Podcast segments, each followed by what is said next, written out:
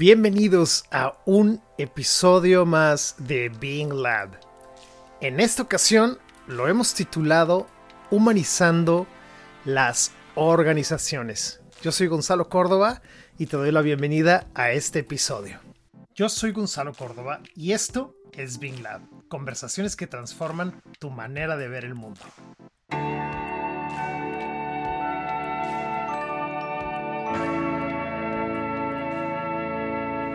Excelente, pues bienvenidos, gracias por eh, encontrarnos nuevamente en este espacio llamado Being Lab. En esta ocasión vamos a hablar de un fenómeno muy interesante, el sistema organizacional, las organizaciones, y cómo, qué podemos hacer el día de hoy para humanizarlas.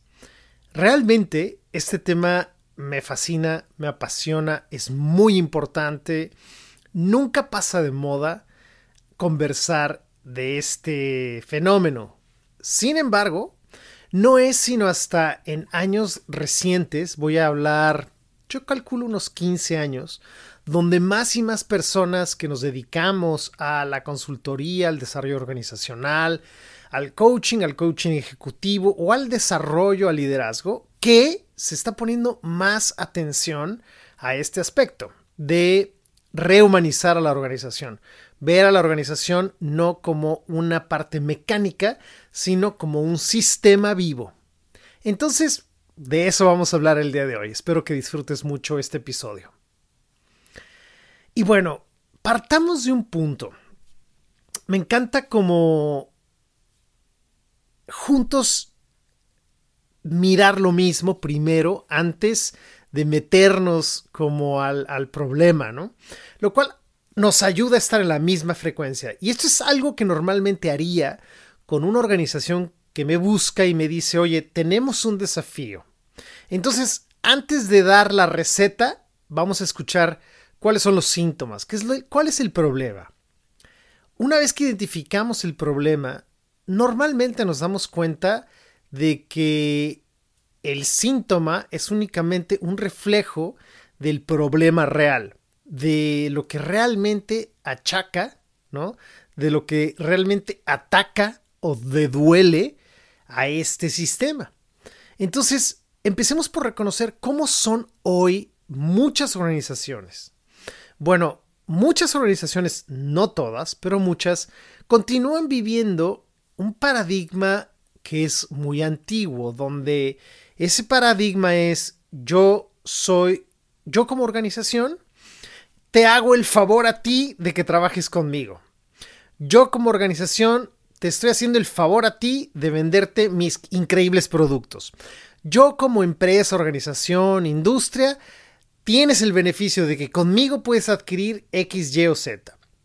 ¿Se escucha? Hay una tendencia de que la organización se ponga en un lugar como por arriba no solamente del empleado, sino de el, la persona a la que va dirigido el producto o el servicio.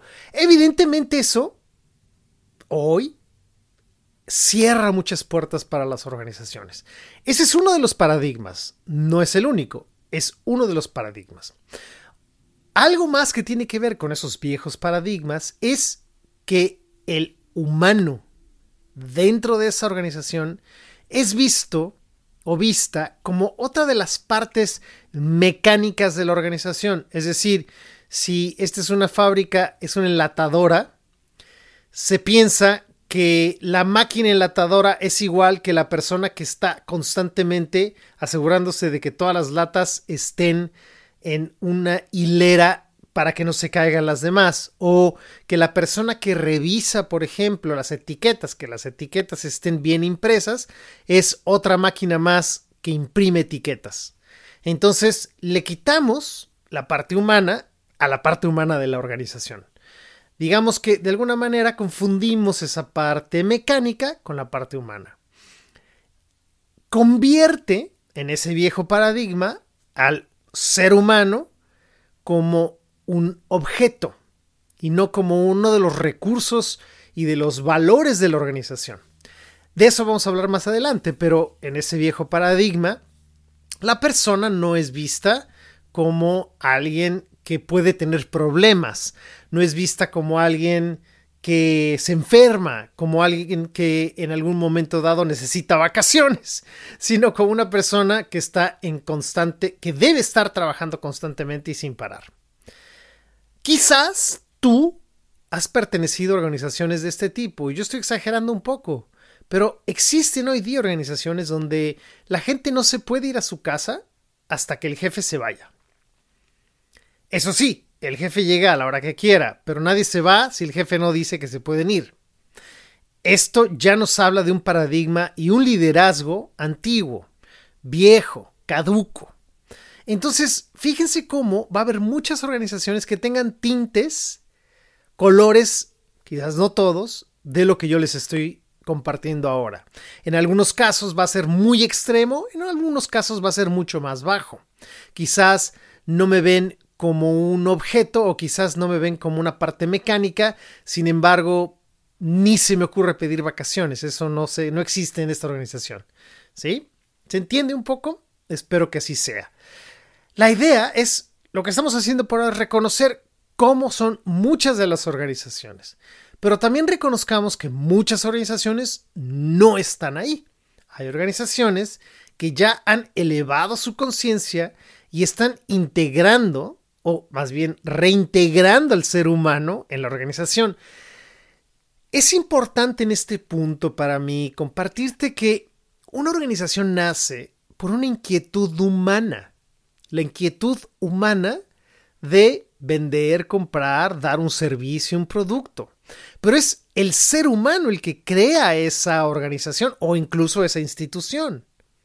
Entonces nosotros, por ejemplo, los empresarios pequeños, medianos, grandes, realmente nos debemos a las personas, no solo a las que servimos y nos compran nuestros productos, sino también a la gente que nos permite poner esos productos en los hogares de las personas a las cuales nos podemos dirigir.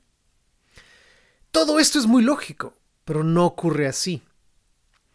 Otro fenómeno interesante es la organización seguimos hablando de los problemas, ¿ok? De los desafíos, de reconocer cómo son algunas organizaciones. Y otros de los eh, desafíos que he visto es, por ejemplo, la organización que es muy buena hacia afuera, que es excelente con sus clientes, dando seguimiento, se asegura que tengan el mejor producto, son increíbles. Pero hacia adentro, perdón, pero hacia adentro, hacia sus empleados, hacia sus colaboradores, entre socios, se tratan pésimo. No hay cuidado. Y en algún momento eso se va a reflejar en los productos. Quizás en un principio no se ve, pero después generalmente esto se nota.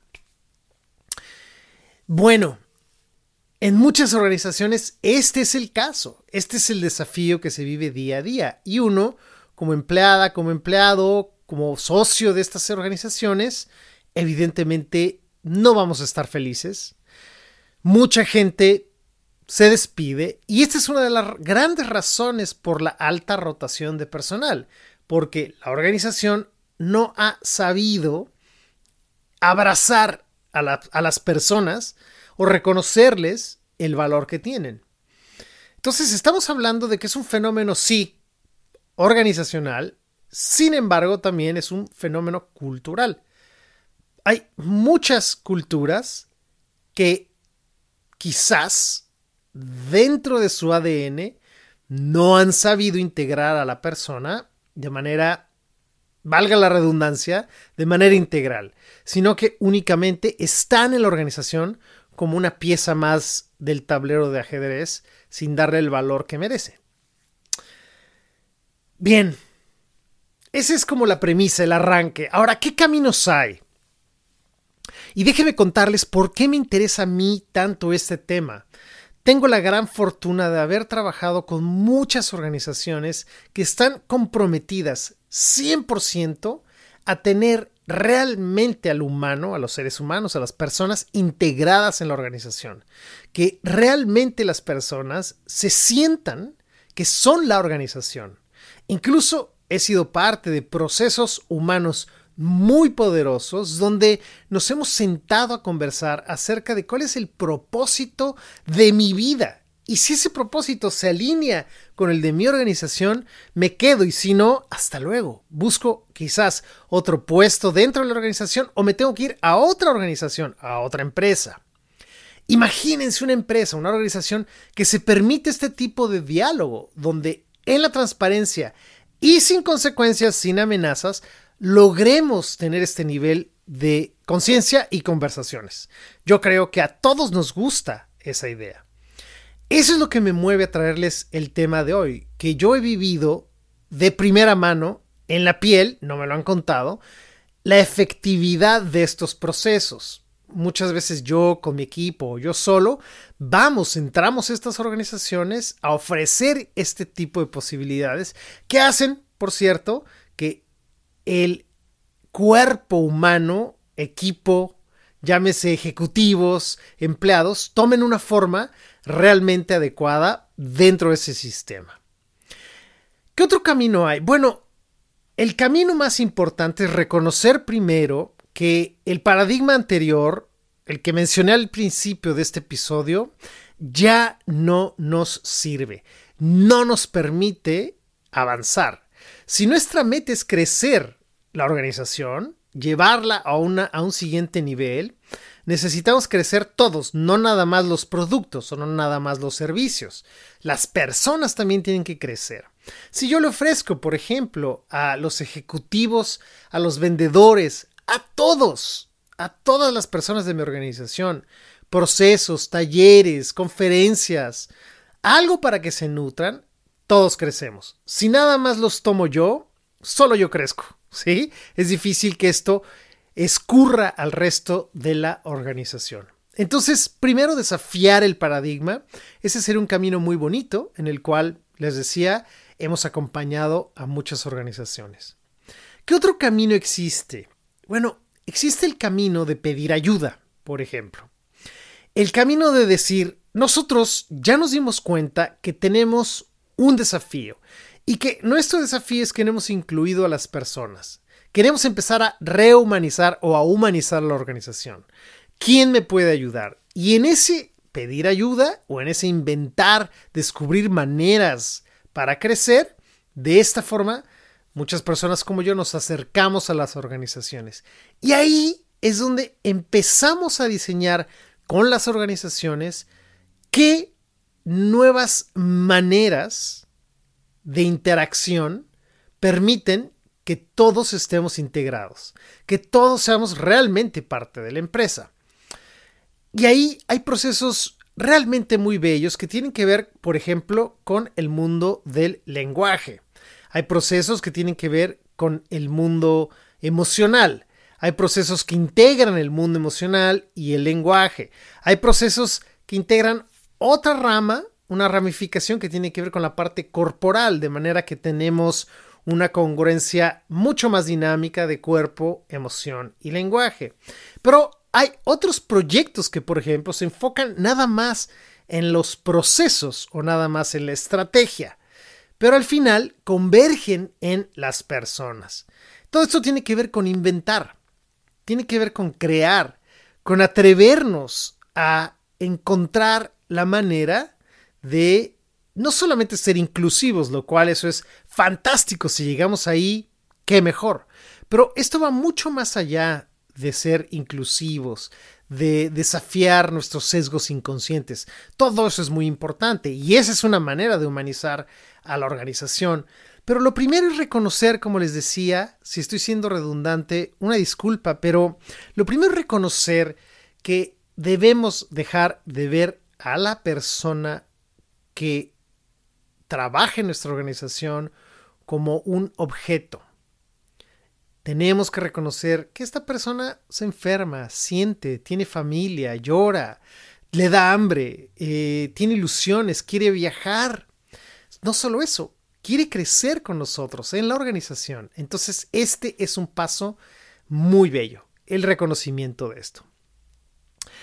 Y con eso yo les diría, ya hemos tomado o abierto un camino que antes no existía, el reconocimiento de que tenemos un desafío, que hemos dejado atrás un paradigma, el segundo paso de desafiar ese paradigma e empezar pedir ayuda, inventar nuevos caminos, y el tercero sería entonces, ahora sí, reconstruir. ¿Sí? ¿Cómo rehumanizamos o humanizamos a la organización? Necesitamos reconstituirnos como personas. ¿Cómo hacemos eso? ¿Cómo nos volvemos a constituir como personas? Miren, muchas veces el acto más simple para reivindicar a una persona es pedir perdón. Sin embargo, ¿a cuántos líderes conocen ustedes?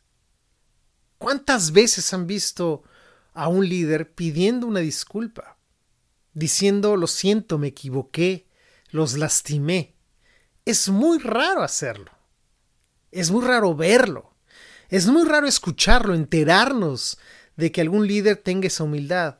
Sin embargo, hay organizaciones que ya lo practican. Reconocer, oigan, disculpen, no les estábamos dando vacaciones. Vamos en este momento y a partir de ahora vamos a garantizarles sus vacaciones. ¡Wow! Increíble. O les va una promesa, ¿no? Un, quizás un líder de la organización no dice explícitamente te perdono, pero o, pida, o les pido una disculpa, pero en lugar de decir perdónenme, dice ahora, de ahora en adelante hay un nuevo protocolo. El protocolo es que por ser parte de esta organización, ustedes tienen X número de días libres y el horario ahora fijo es de 9 a 6. ¡Wow! Un nuevo paradigma dentro de la organización. Otra forma de humanizar la organización, de, una, de alguna manera yo lo dije al principio, lo dije a la mitad también de este episodio, tiene que ver con el lenguaje. La manera en la que hablamos, la forma en la que decimos las cosas, muchas veces, pero muchas veces, es más importante que la forma, que lo que decimos. ¿sí? Déjenme volverlo a decir. La, lo que decimos no es tan trascendental, sino cómo lo decimos. Cuando alguien nos enseña, nos lleva al camino del desarrollo lingüístico, de las prácticas de distinciones, sobre todo del trabajo de John Searle, por ejemplo, de los actos del habla, empezamos a darnos cuenta que puedo seguir pidiéndole al empleado lo mismo, pero ahora desde un nuevo lugar.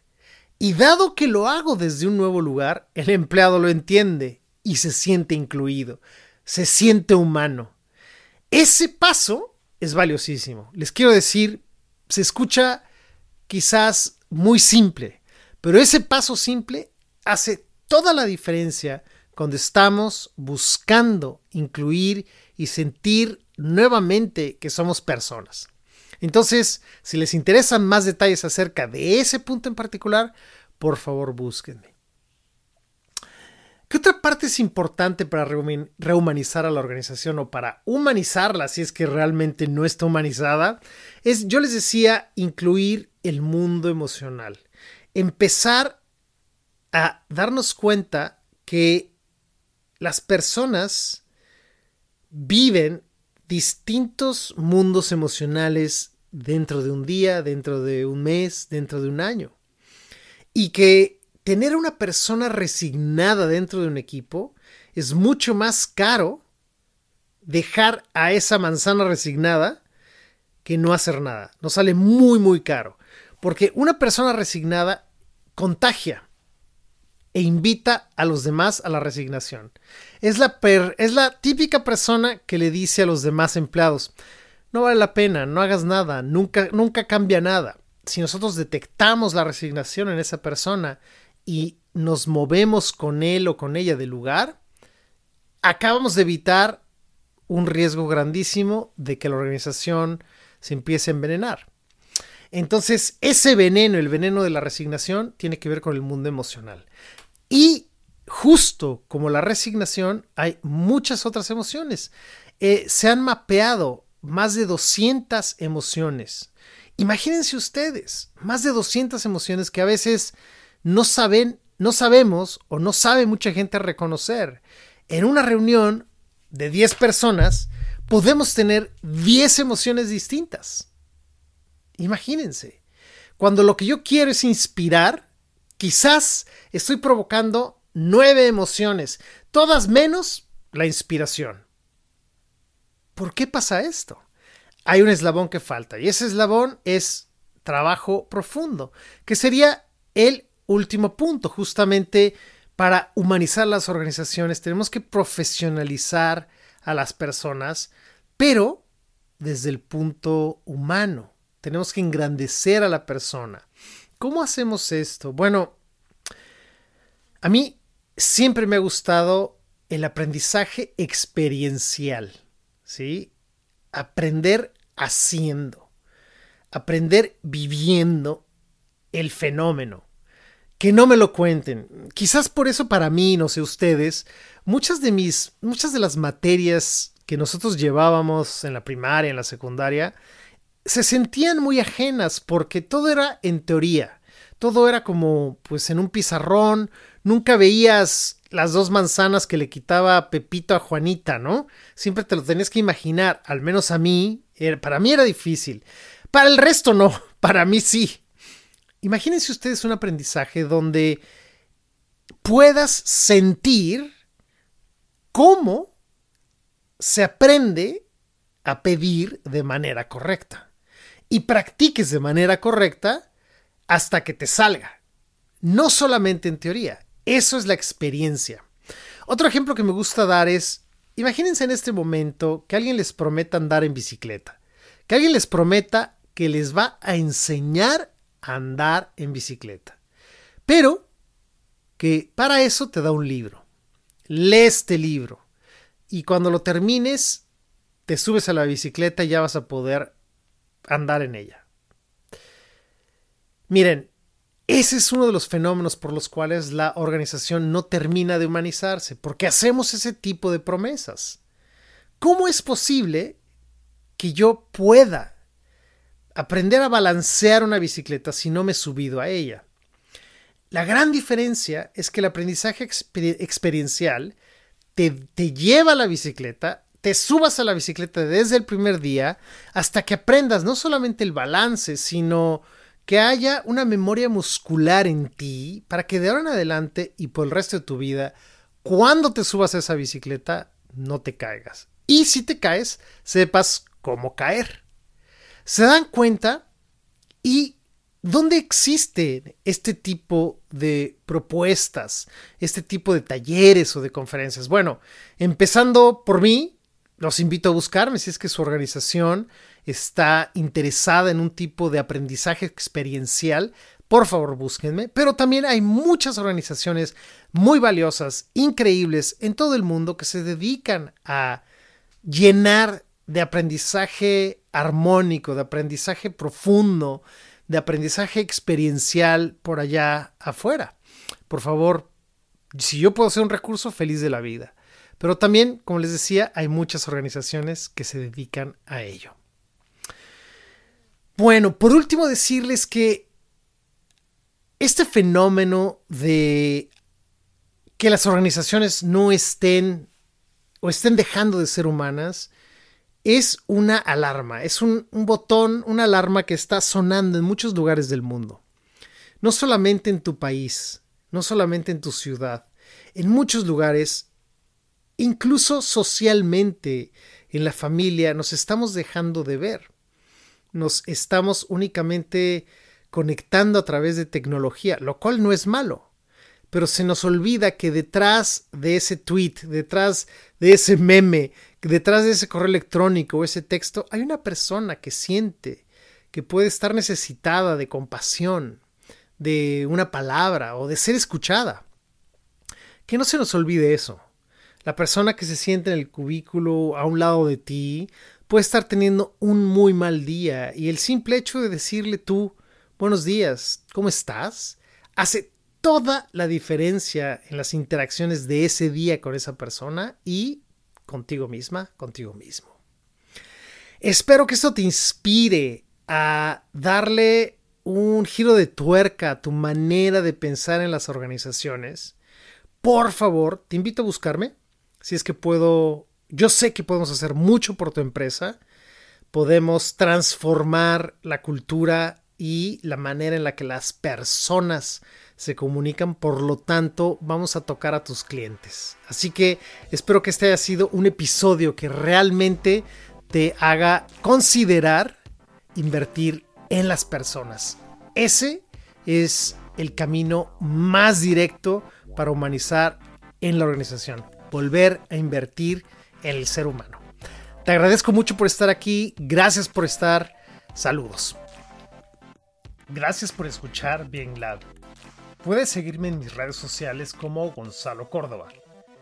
Si te gustó este podcast, por favor suscríbete, recomiéndalo y compártelo. De esa manera podemos llegar a mucha gente como tú. Gracias por estar aquí.